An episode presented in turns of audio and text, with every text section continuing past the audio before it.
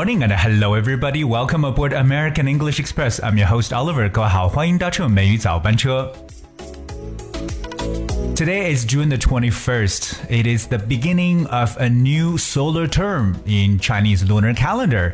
今天呢，又开启了我们中国节气的一个新的一个篇章了。我们今天来到了夏至。Alright, so we understand the traditional Chinese lunar calendar divides the year into 24 solar terms. Summer solstice uh, what we say 夏至, which is the 10th solar term of the year, begins on June 21st this year and ends on July the 6th.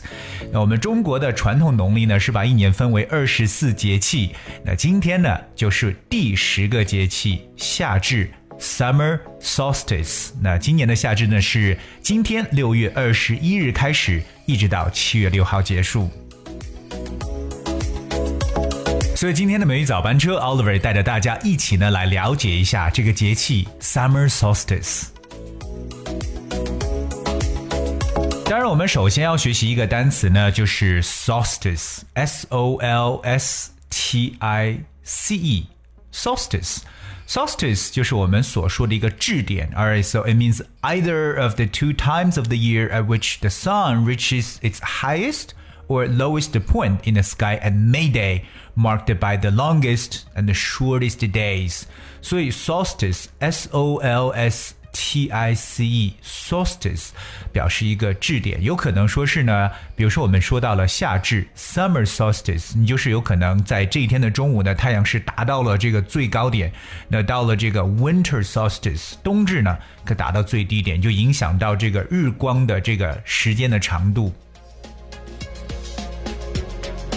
So at this time, much of the northern hemisphere receives the most hours of daylight, but it does not bring the hottest temperatures, which will come only 20 to 30 days later.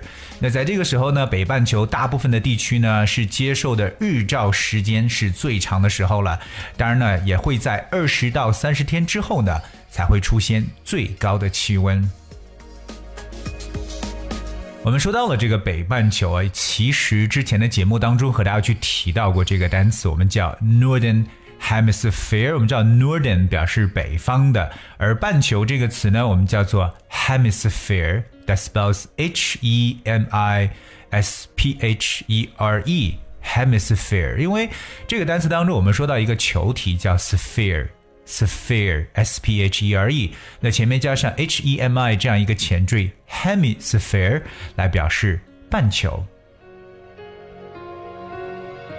我们来看一下，其实二十四节气对我们中国到目前为止都是非常非常具有深远的一个影响的。So in China, the 24 solar terms were created thousands of years ago to guide agricultural production but the solar term culture is still useful today to guide people's lives through eating special foods, performing cultural ceremonies, and even healthy living tips that correspond with each solar term.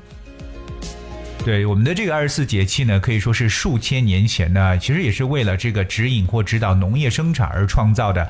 但是今天的节气文化呢，仍然是来去哎指引我们生活一个非常重要的一个标志。因为大家通过这样的节气呢，哎可以了解我们吃什么样比较特殊的食物呢，或者去了解一些哎文化的表演仪式呢，甚至一些和我们人体健康相关的生活提示呢，都可以对应每一个节气呢有不同的一些讲究。那么，对于夏至 （Summer Solstice） 有哪些大家有可能不知道的，或者说应该知道的一些常识呢？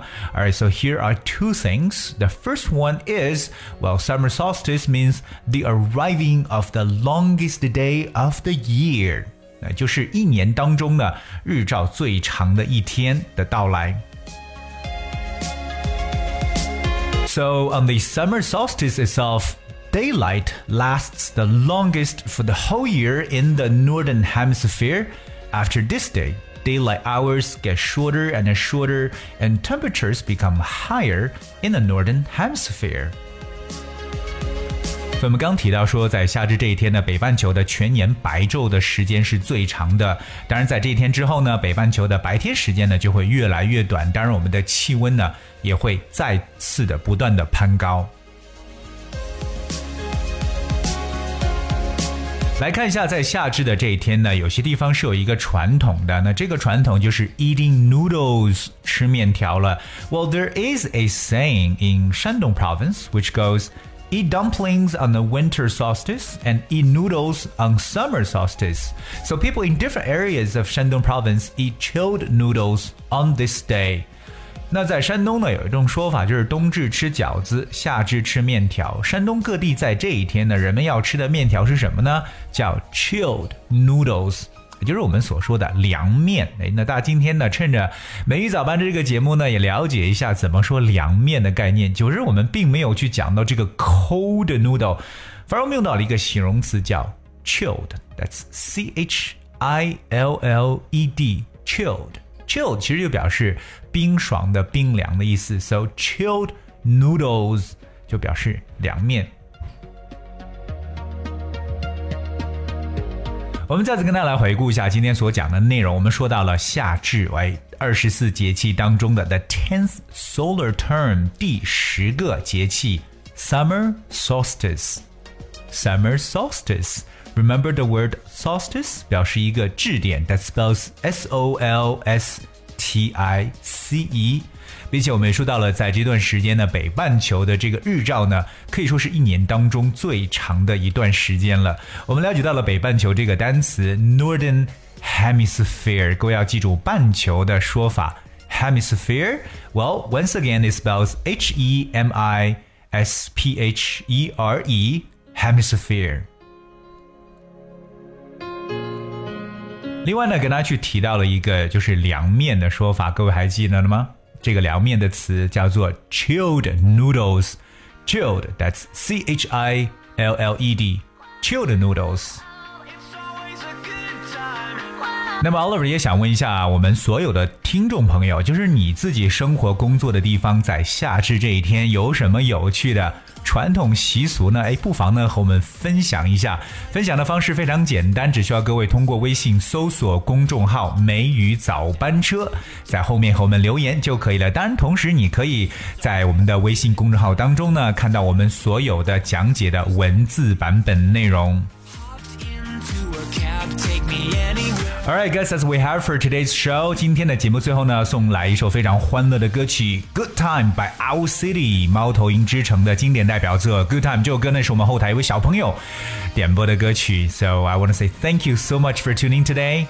Until tomorrow, have a nice day.